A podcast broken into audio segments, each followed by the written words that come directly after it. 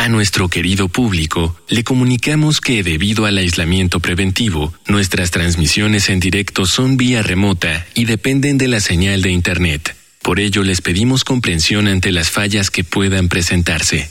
Gracias por compartir estos momentos en casa con Radio UNAM y Vida Cotidiana.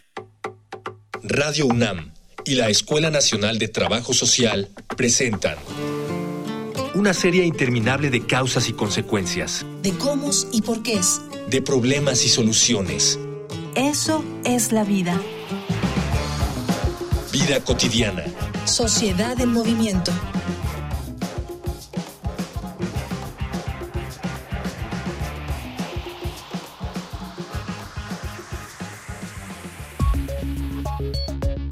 Sí, hay motivos para sentir orgullo, porque atreverse a caminar de la mano de la persona que amas en una sociedad que aún lo considera como algo fuera de lo común es para sentir orgullo. Triunfar en el trabajo a pesar de las trabas impuestas porque a tus patrones no les gusta tu estilo de vida es para sentir orgullo. Atreverte a ser feliz a pesar de que tu familia te dé la espalda es para sentir orgullo. Que dejes de utilizar tu estilo de vida para insultar a otros es motivo de orgullo y principalmente ser visible es motivo de orgullo. El Día Internacional del Orgullo LGBT busca visibilizar en aras de normalizar, busca demostrarle al mundo cómo vive un gran porcentaje de la población con tal de que ésta deje de ser considerada ajena a la media común. Para muchos eso no es necesario, porque dentro de su círculo social no se discrimina a nadie pero hay que recordar que no ver una problemática no significa que ésta no exista, sino que se vive dentro de un privilegio. Por eso, en esta emisión de Vida Cotidiana, Sociedad en Movimiento, hablaremos del Día Internacional del Orgullo LGBT con la licenciada Laura Martínez Atilano, profesora de la Escuela Nacional de Trabajo Social y perito del Tribunal Federal de Justicia Administrativa, y con Claudia Ivette Álvarez Ramírez, maestra en Desarrollo Social, con estudios de maestría en Derechos Humanos, licenciada en Trabajo Social y responsable de la sección académica de la práctica comunitaria, además de profesora en la Escuela Nacional de Trabajo Social. Dialogar para actuar, actuar para resolver.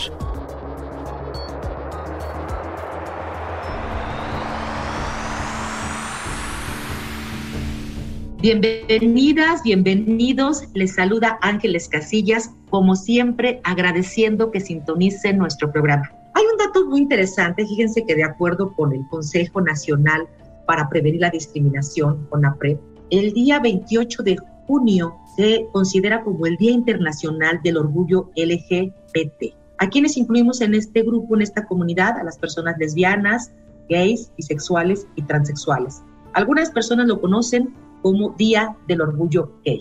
Hoy vamos a abordar en nuestra emisión, en esta media hora, cuáles son las problemáticas a las que se enfrentan este colectivo, pero sobre todo, qué podemos hacer en el marco de una, de una celebración. Vamos a hablar de, esto, pero antes les invito a que si ustedes tienen alguna pregunta, duda, comentario vinculado con la temática, diríjanse a nuestros medios de contacto. Facebook, Escuela Nacional de Trabajo Social, ENTS, UNAM.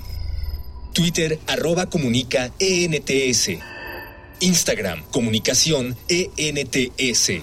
Ya estamos enlazados y enlazadas de manera virtual con nuestras invitadas, licenciada Laura Martínez. Muy bonita tarde. Hola, bonita tarde, gracias. También está la maestra Claudia Álvarez. Maestra, bonita tarde. Gracias por aceptar la invitación. Hola, muchas gracias por la invitación y aquí estoy atenta a las preguntas. Un saludo a todas las personas, todos, todas, todos y todas que nos escuchan. Muchísimas gracias por los saludos y sí que es diversa la población que es nuestra audiencia. Para ellas y ellos vamos a contextualizar un poquito. Platícanos, maestra Laura, ¿por qué es importante tener, considerar una fecha para la comunidad LGBT?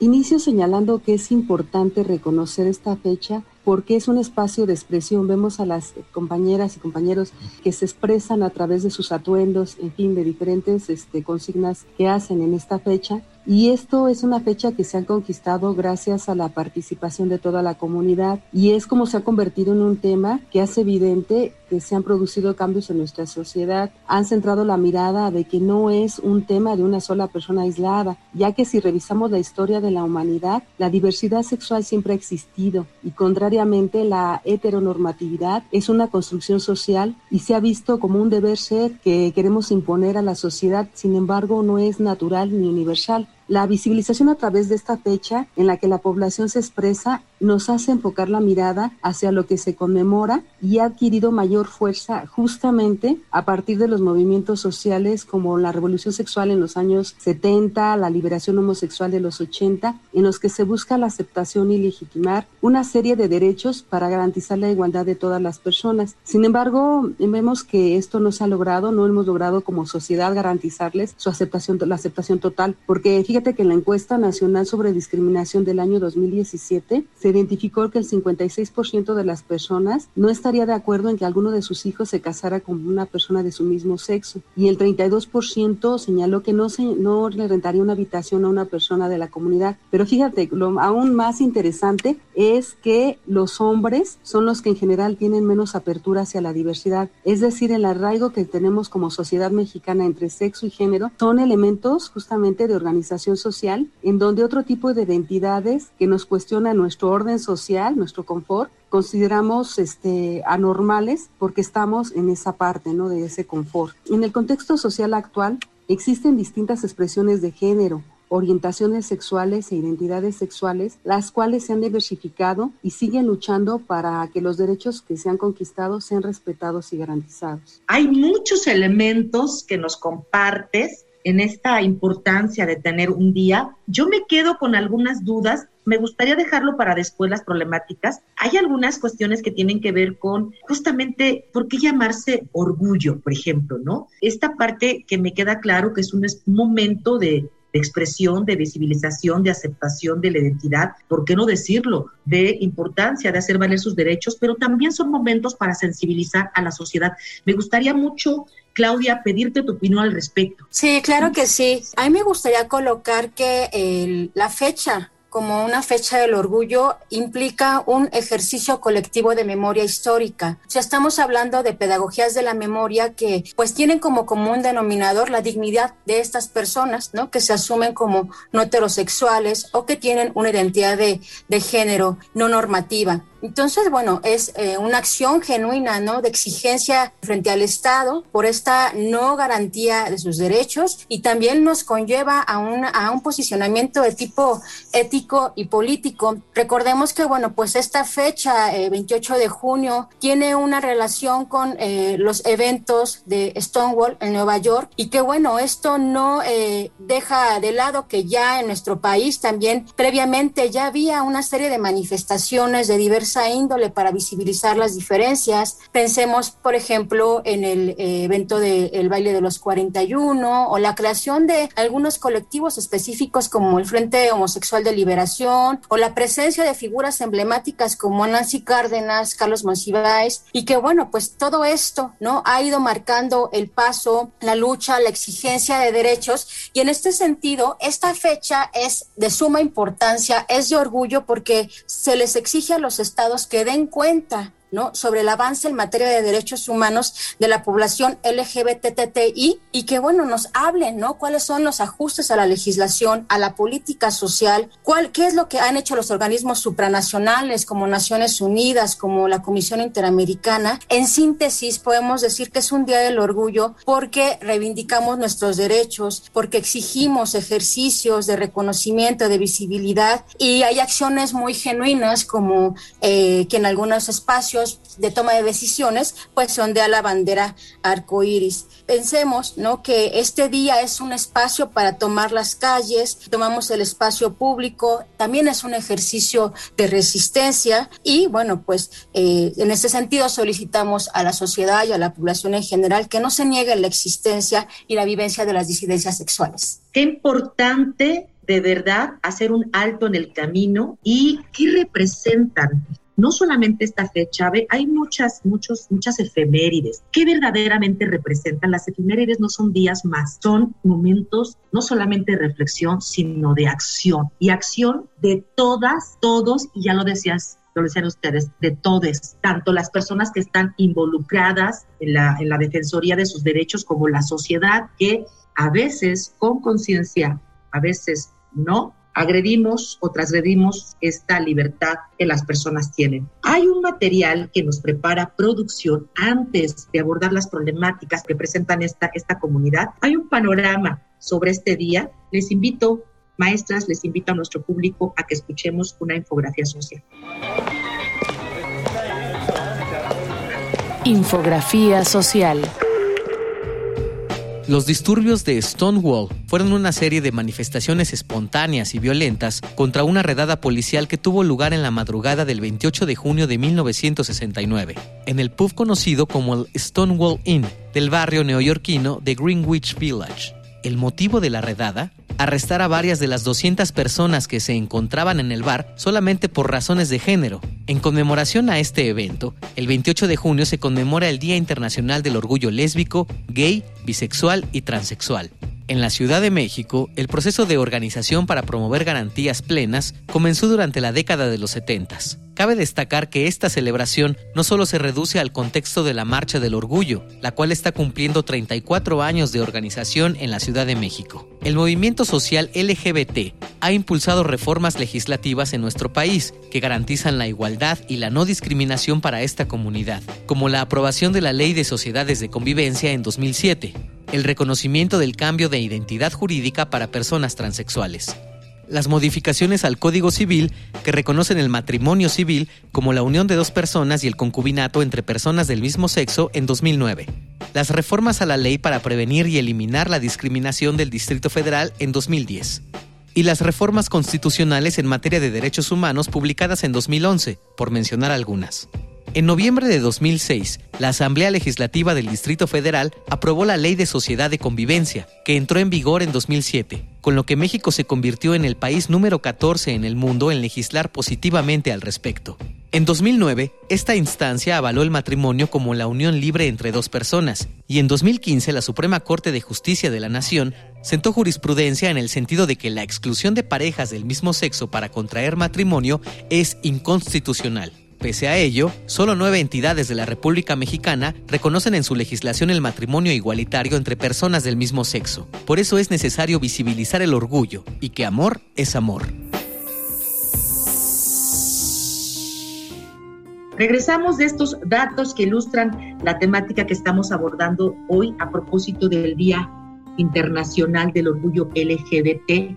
Eh, Claudia, quiero preguntarte, antes de las problemáticas, algo tú señalabas LGBTTI y a lo mejor se agregaría el Q. ¿Por qué no se ha actualizado? ¿Ese es el nombre correcto?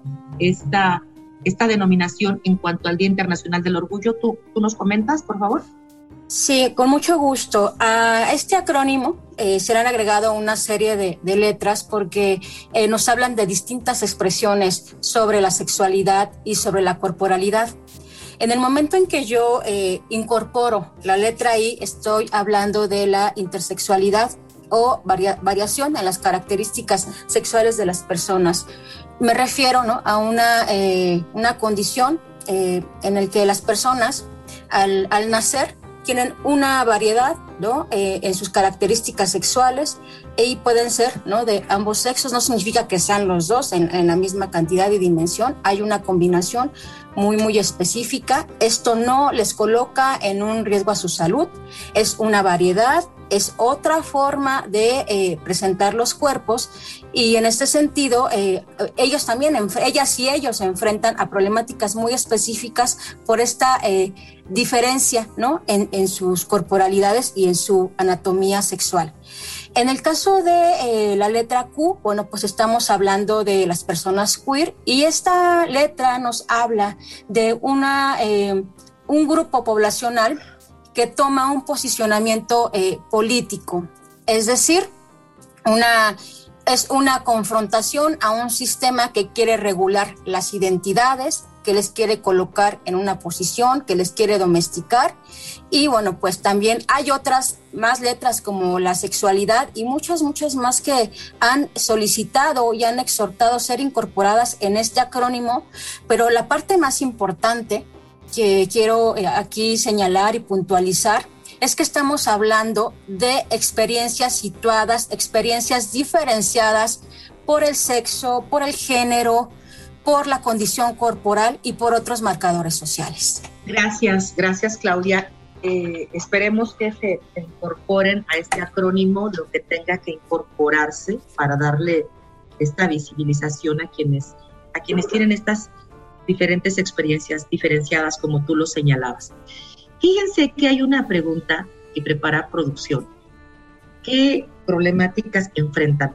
Yo me la voy a saltar, si les parece, les voy a decir por qué. No terminaríamos el programa. Basta con decir lo que ustedes comentaron al inicio, este no cumplimiento de los derechos humanos. Imagínense si hay transgresión, si no hay cumplimiento, a qué diferentes problemáticas nos estamos enfrentando y si a eso le sumamos la falta de apoyo gubernamental, en la normatividad, etcétera, etcétera, estamos en un panorama muy complejo, ¿cierto? Entonces vamos a cambiar la pregunta, vamos a, a dirigirnos a estos momentos que de por sí son complejos para la sociedad en general, más aún para estos grupos tan importantes. Vamos a, a centrarnos en cómo estos momentos de confinamiento, de pandemia, han hecho eh, una diferencia en las problemáticas o bien en visibilizar o no estos, estas diferencias y actos. Adelante, maestra Laura. Sí, justamente eh, la problemática de la pandemia trajo consigo una serie de problemáticas que tuvieron que ser atendidas y enfrentadas y justamente es la comunidad la que sale a atender esas problemáticas que trajo consigo la pandemia pues estamos conscientes que trajo problemáticas o afectaciones a la salud, económicas, desempleo. Sin embargo, ante esta situación, como les comentaba, la población LGBT y más, se mostró a través de sus acciones que lo que nos une finalmente es la humanidad. Desde humano a humano eh, dieron esos apoyos, diluyendo las diferencias que hemos construido como sociedad. La comunidad salió a las calles a repartir comida, medicamentos, a brindar apoyo y alojamiento porque fueron expulsadas por las violencias domésticas. Ellas, eh, ellas, ellos y ellas atendieron a esta población, brindando también atención psicológica, atendiendo pues múltiples vulnerabilidades sociales y a población también en condiciones justamente de vulnerabilidad, como poblaciones con condición de calle, población migrante, eh, personas que realizan el trabajo sexual, personas que tienen problemas de adicciones o, que fueron infectadas por VIH. Cambiando con ello, pues este, a través de estas acciones, la percepción que tenemos de estas personas, de la comunidad.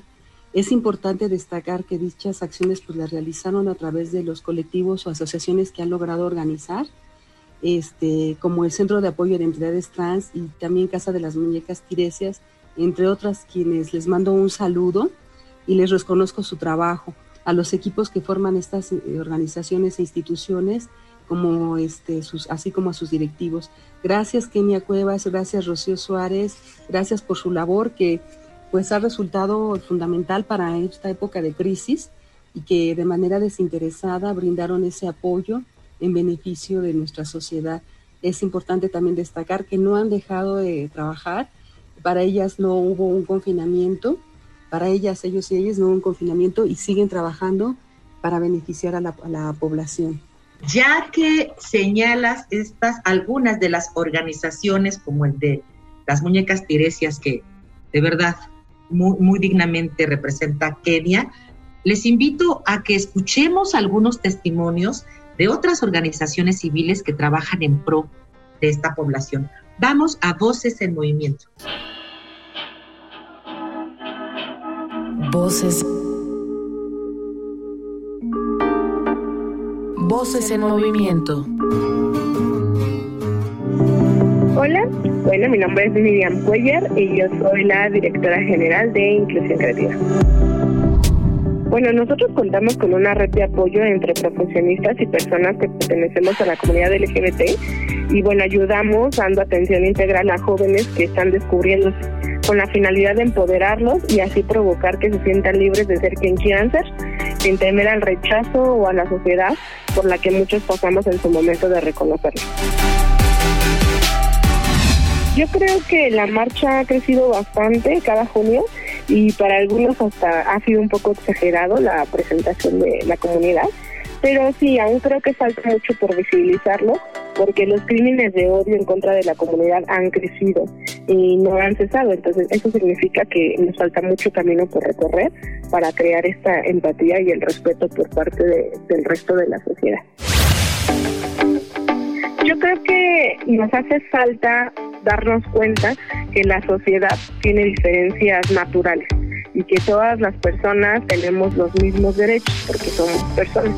Entonces los invitaría justo a conocer estos derechos para empoderarse en cualquier tema y en particular a la comunidad yo creo que acercarse a las asociaciones, a los colectivos como nosotros, Inclusión Creativa, que los puedan apoyar para terminar de reconocerse, para que no se sientan solos, porque a veces eso puede provocar otro tipo de situaciones como llegar al suicidio o a lastimarse. Entonces, antes de sentirse solos, pues que se sientan acompañados y a los familiares que tienen chicos o chicas como parte de la comunidad, pues que los entiendan, ¿no? Antes de voltearlos a ver feo, que sean ese respaldo. La familia es fundamental en el crecimiento de cualquier joven y tener que enfrentarte a la sociedad como parte de la comunidad de por sí ya es pesado y tedioso, entonces solamente ser empáticos y abrirle los brazos a, a la persona que tienes al lado que seguramente quieres mucho.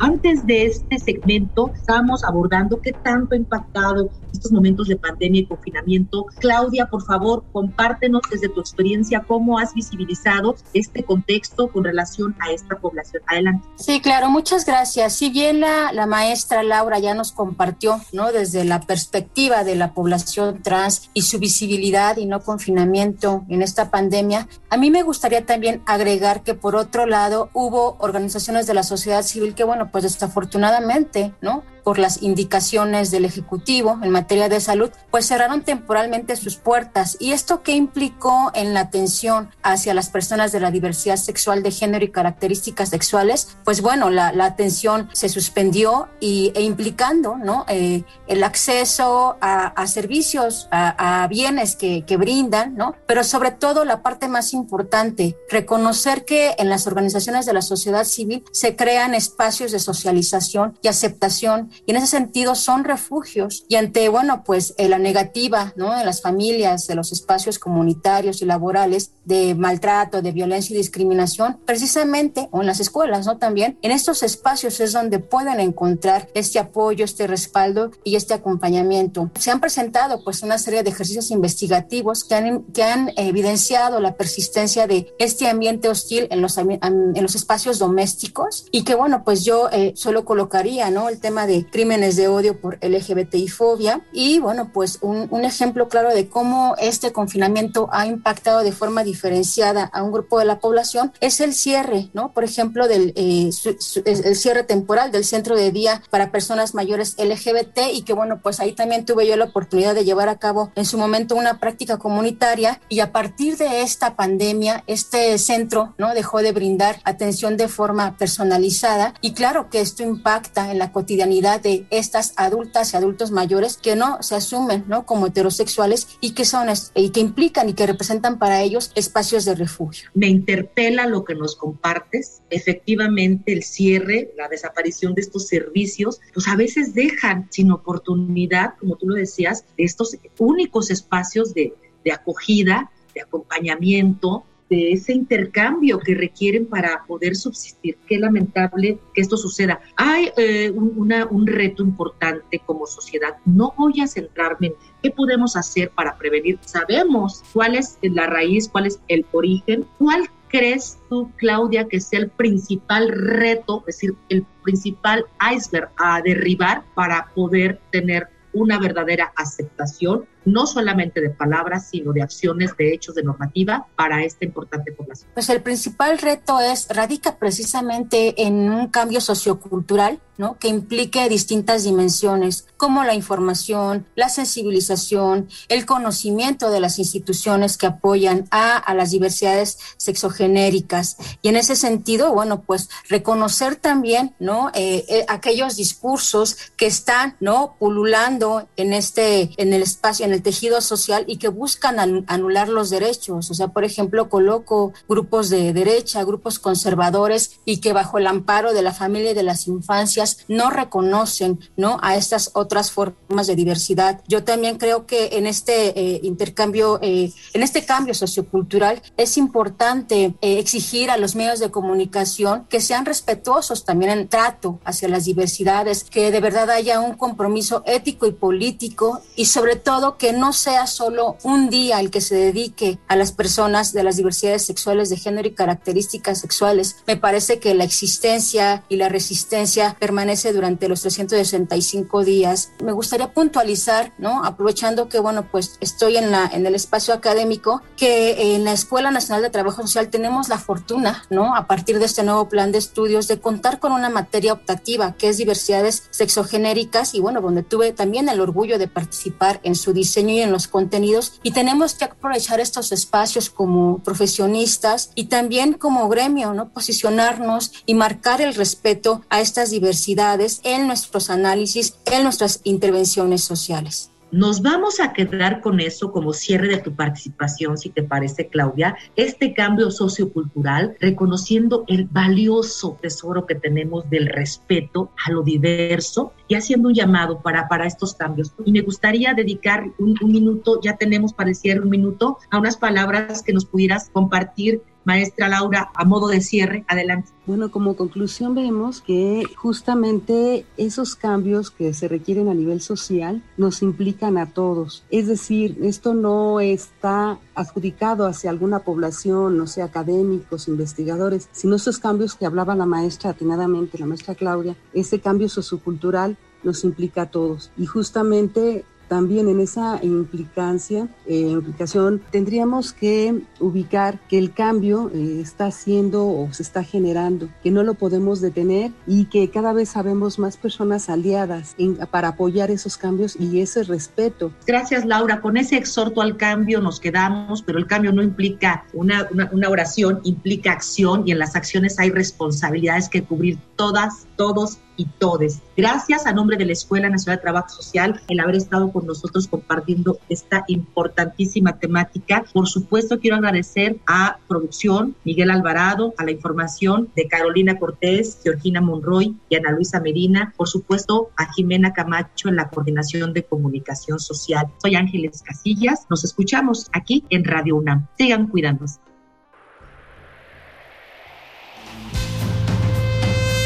Vida cotidiana es una coproducción entre Radio UNAM y la Escuela Nacional de Trabajo Social.